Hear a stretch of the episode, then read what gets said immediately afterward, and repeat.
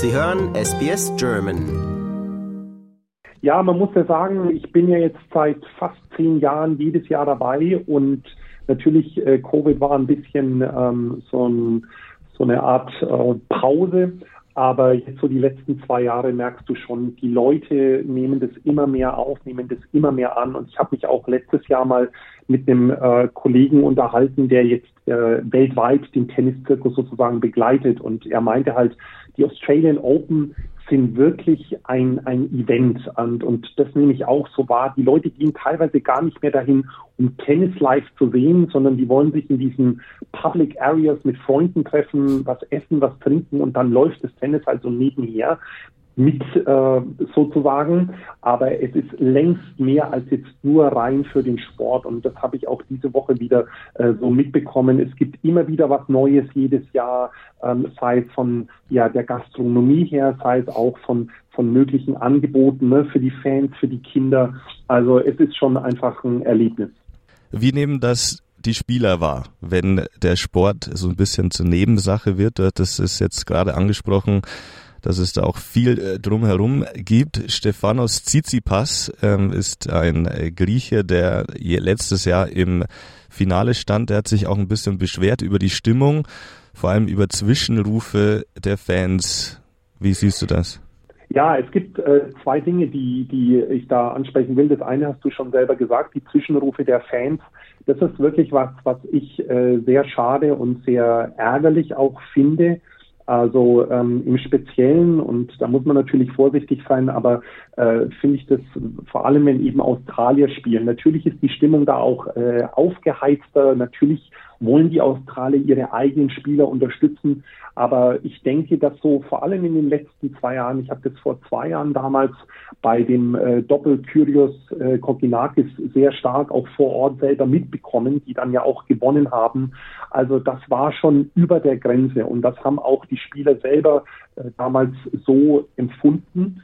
Und das ist etwas, wo ich denke, da muss mehr eingeschritten werden. Das ist das eine. Und das andere ist auch, dass es ja in diesem Jahr jetzt auch eine neue Policy gibt, dass also durchaus auch Zuschauer, das war ja früher ein absolutes No-Go, dann während der Ballwechsel oder während der Spiele dann rein und rausgehen dürfen. Ne? Also mhm. normalerweise darfst du ja nur, ähm, wenn dann sozusagen Pause ist und die Spieler sich dann auf ihre Bänke setzen, darfst du da ja nur rein und raus. Das ist jetzt in diesem Jahr etwas gelockert worden.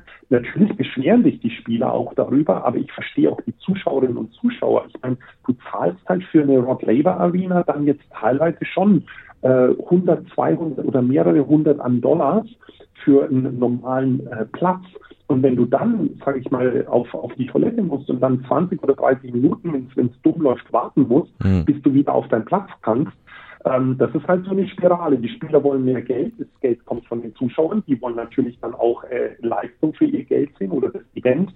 Also da bin ich mal gespannt, wo die Spirale jetzt noch hingeht. Also ich verstehe beide Seiten, aber ähm, vor allem diese Unfairness, also das ist für mich ein absolutes No-Go. Ja. Und da müssen, müssen die Veranstalter bzw. die Schiedsrichter auch mehr einschreiten aus meiner Sicht. Ja.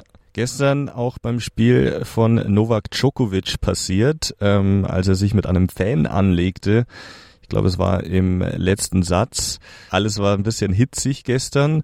Ähm, wir hatten es vor dem Turnier schon angesprochen. Es gilt quasi Novak Djokovic zu schlagen, um dann auch die Australian Open gewinnen zu können.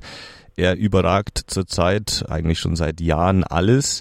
Gestern spielte er gegen den Australier Popilin, ähm, Lokalmatador, ja. und auch da war wieder die Stimmung sehr aufgeheizt.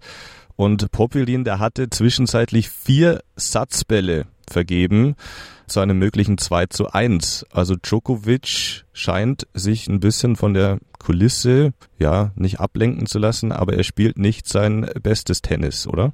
Ja, also ich denke mal, man muss bei, bei Novak Djokovic ähm, aufpassen, dass man ihn, die Leute sind natürlich, warten natürlich darauf, also die, die ihn jetzt vielleicht nicht so mögen, wann zeigt er endlich mal eine Schwäche. Ne? Und man, man sieht, ich meine, 24 Grand Slam Titel ist absoluter Wahnsinn und dafür gebührt ihm auch der größte Respekt. Und was ich persönlich, also ähm, an Djokovic vom, vom Sportlichen her wirklich äh, faszinierend finde, ist, und, und das sagt er auch selber immer, diese mentale Stärke, die er hat. Und ich glaube, dass sowas wie gestern ihn dann sozusagen nochmal äh, bestärkt hat. Also ich habe so dieses Gefühl, dass er manchmal dann nochmal zusätzliche Energie rauszieht, wenn die Zuschauer wirklich gegen ihn sind. Hm. Ob er jetzt, ähm, es wird ja ein bisschen spekuliert, weil er ein bisschen Probleme mit dem Handgelenk hat, ob da jetzt wirklich mehr dran ist, das muss man abwarten. Er hat jetzt die ersten zwei Spiele jeweils in vier Sätzen gewonnen. Ähm, wenn dann die schwereren Gegner kommen, ähm, muss man abwarten. Aber für mich ist er trotzdem immer noch der Favorit, der geschlagen werden muss. Und ähm, ich denke mal, wenn du dann als Zuschauer versuchst, ihn da anzustacheln und aufzuheizen, dann oder oder oder ihn abzulenken, dann bist du bei einem wie Djokovic wirklich an der falschen Stelle, weil er hat so viel gesehen und so viel mitgemacht. Also da wirst du, glaube ich, 0,0 erreichen, eher sogar das Gegenteil, dass er dann sich nochmal ähm, pusht.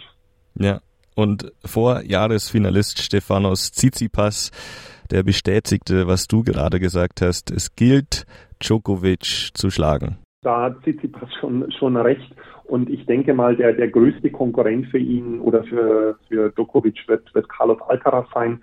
Ähm, der Weltranglistenzweiter aus Spanien hat ihn letztes Jahr in Wimbledon im Finale geschlagen. Äh, in Paris damals, das äh, Halbfinale war ja groß angekündigt worden und dann hatte Alcaraz aufgegeben, verletzungsbedingt.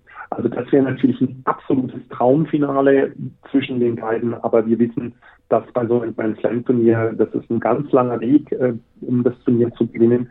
Da kann einfach so viel passieren und ja, von daher ist es schwer, eine Vorhersage zu treffen, aber für mich ist Djokovic klar der Top-Favorit. Wir sind erst in der zweiten beziehungsweise dritten Runde. Jetzt frage ich mich und frage dich, wie viele Deutsche beziehungsweise Schweizer und Österreicher sind denn noch mit dabei? Ja, aus, aus deutscher Sicht ist es natürlich sehr, ja, was heißt sehr, sehr traurig. Ähm, wir haben jetzt in der, in der zweiten Runde schon nur noch drei Spieler dabei. Die sind alle drei heute im Einsatz.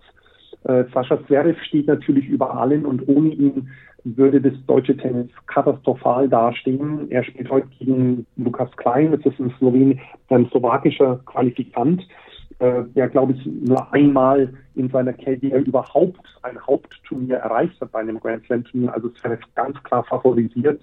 Also das sollte äh, durchaus machbar sein. Und dann haben wir bei den Herren noch Jan-Lennart Struff, unsere deutsche Nummer zwei, immerhin auch die Nummer 25 der Welt. Das wird eine interessante Geschichte gegen Miomir Kesmanovic aus Serbien, ebenfalls heute. Ähm, Struff und die Australian Open ist nicht wirklich eine Liebesbeziehung. Er er hat jetzt überhaupt erst das zweite Mal die zweite Runde erreicht. Also da drücken wir ihm die Daumen, aber da bin ich noch ein bisschen vorsichtig. Er hat sich auch in der ersten Runde sehr schwer getan. Und man muss sagen, noch trauriger sieht es bei den deutschen Damen aus. Nur noch Tatjana Maria jetzt dabei. Äh, bei allem Respekt auch schon 36, bekommt es heute mit einer Italienerin zu tun, Paolini. Und äh, da muss man auch abwarten, wie Tatjana Maria auch in, in, bei den Australian Open noch nie die zweite Runde überstanden. Also von daher sieht es aus, aus deutscher Sicht äh, schon, schon sehr, sehr traurig aus. Und, und auch mhm. bei den, weil du es angesprochen hast, die Österreicher und, und Schweizer. Also bei den Schweizern natürlich Roger Federer, ja wissen wir nicht mehr dabei. Stanislav Wawrinka, der ehemalige Grand Slam-Sieger, auch schon ausgeschieden. Ähnlich die Situation bei den Österreichern. Ähm, mit ähm, Dominik Thiem, äh, Dominik genau. Thiem, mhm. genau, auch leider schon in der ersten Runde ausgeschieden, äh, ehemaliger Grand Slam Champion, hat noch viel mit, mit, mit seiner langwierigen Verletzung zu kämpfen. Sebastian Ofner in der ersten Runde schon raus gegen Kokinakis. Also von daher sieht es etwas ähm, trocken von der deutschsprachigen Seite her aus. Und ähm, aber letzten Endes ist es leider so die Situation und ich denke, das sollte aber dem, dem Spaß den, oder, oder der Spannung, die dieses Turnier einfach bringt, äh, keinen Abbruch tun. Das finde ich äh, am wichtigsten. Wie ähm, sieht's denn aus mit Tickets, falls äh, Leute in Melbourne vielleicht jetzt Lust bekommen haben, mal zur Australian Open zu gehen? Gibt es da noch Tickets oder sind die schon alle ausverkauft? Ja, man muss da ähm, das zweigeteilt sehen. Es gibt diesen sogenannten Ground Pass, der gibt dir Zugang zu allen Plätzen außerhalb der großen Arenen, ne? also die Rod Laver Arena und die Margaret Court Arena. Und da muss man natürlich sagen, je länger das Turnier dauert, umso weniger Action hast du dann auf diesen Außenplätzen. Es kommen dann zwar in der zweiten Woche Juniorinnen und Junioren dazu, auch die Wheelchairs, aber wenn es jetzt allein um die Single-Konkurrenz geht, die ja ähm, verständlicherweise im, im Mittelpunkt steht, da ist dann auf den Außenplätzen nicht mehr viel. Mhm. Trotzdem würde ich aber sagen, wer noch nie war, auch jetzt vielleicht fürs Wochenende mit einem Ground Pass, du hast sehr viel Action außerhalb der großen Courts. Wenn man jetzt nach Rod Laver oder Margaret Court gehen will, da wird es schon knapp. Also ich habe jetzt auch gehört, fürs Wochenende, da schaust du dann schon nach Tickets, die dann 300, 400 Dollar aufwärts kosten und das wird nächstes, nächste Woche nicht billiger. Hm. Also ich denke mal, dass es vereinzelt wahrscheinlich Tickets noch gibt, aber es ist dann kein billiger Spaß, wenn man wirklich mal die ganz Großen in der Rod Laver Arena sehen will. Ja, da gebe ich dir recht, das stimmt. Das sind Summen, die jemand, der nicht so viel Ahnung hat vom Tennis, wahrscheinlich nicht bezahlen will. Ja. Bernd, eins habe ich noch, und zwar gab es gestern ein ganz großes Tennismärchen. Eine 16-jährige Russin ist nämlich spektakulär weitergekommen, oder? Ja, also das ist wirklich äh, eine, eine Wahnsinnsgeschichte. Und äh, zwar geht es da um die junge Russin, wie du schon gesagt hast, ähm, Andreeva. Nera Andreeva, gerade mal 16 Jahre alt. Und natürlich hat man so genannte Wunderkinder immer irgendwie mal gehabt. Aber das gestern war natürlich schon, äh, ja, man muss schon fast sagen, eine Machtdemonstration. 6-0-6-2 und zwar nicht gegen irgendjemanden, sondern gegen An Jabeur aus Tunesien. Das ist äh, nicht nur die äh, Nummer 6 der Welt, die hat auch letztes Jahr äh, in Wimbledon war sie im Finale gestanden und dann in weniger als einer Stunde so quasi vom Platz gefegt zu werden. Also wie du schon sagst, das ist wirklich ein Tennismädchen. Andreeva ist jetzt seit langer Zeit die jüngste Spielerin, die bei allen Grand Slam Turnieren die erste Runde äh, überstanden hat. Und da muss man natürlich abwarten. Wir haben das auch in der Vergangenheit gesehen. Oft genug junge Spielerinnen hochgejubelt, ähm, wo man gesagt hat, werden auf Jahre hinaus die Tennisszene dominieren. Und dann gab es irgendwie den Eindruck, das will ich jetzt hier nicht äh, prophezeien. Man muss einfach abwarten, wie sich ähm, äh, Mira hier weiterentwickelt.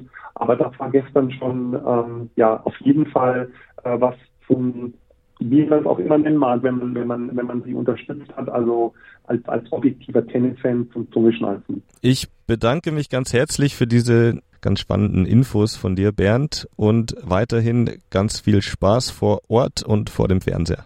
Dankeschön, Daniel. War mir wie immer eine Ehre und Freude.